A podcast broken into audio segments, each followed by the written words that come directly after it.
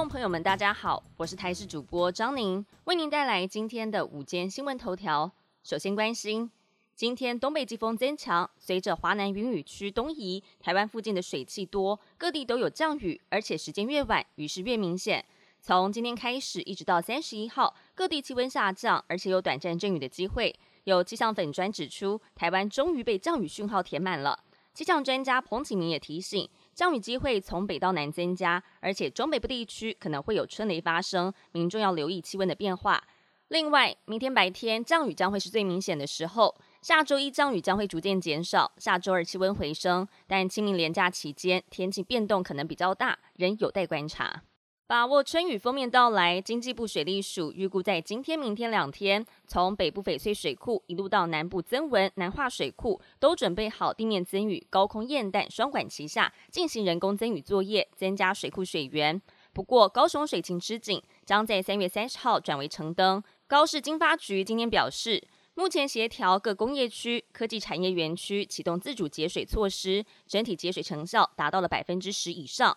后续将从三月三十号开始，针对列管八百六十四户用水大户，还有两百二十二户泳池、洗车场、三温暖或是非急需用水业者，采取减工措施。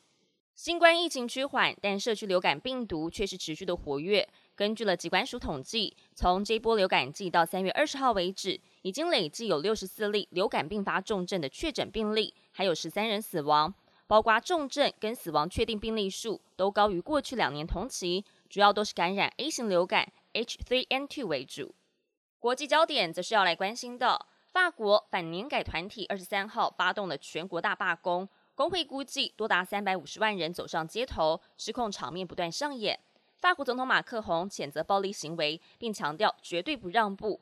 工会扬言二十八号将再度发起示威，但是尴尬的是。英国国王查尔斯三世原定二十六号到二十九号要前往法国进行国事访问，因此决定要暂缓访法的行程。不过，巴黎还是照常揭幕查尔斯的蜡像。电影《卢安达饭店》主角的原型人物鲁塞萨·巴奇纳，一九九四年在卢安达首都担任饭店经理，当时他冒着生命危险拯救了大约一千两百人，英勇的事迹被改编成了电影。但在真实世界当中，却是被指控涉入恐怖主义罪行，遭到判刑二十五年。不过，他否认所有的指控。美国及人权团体也纷纷提出质疑。就在各界的斡旋之下，他终于获得减刑，在二十五号渴望重获自由。本节新闻由台视新闻制作，感谢您的收听。更多新闻内容，请持续锁定台视新闻与台视 YouTube 频道。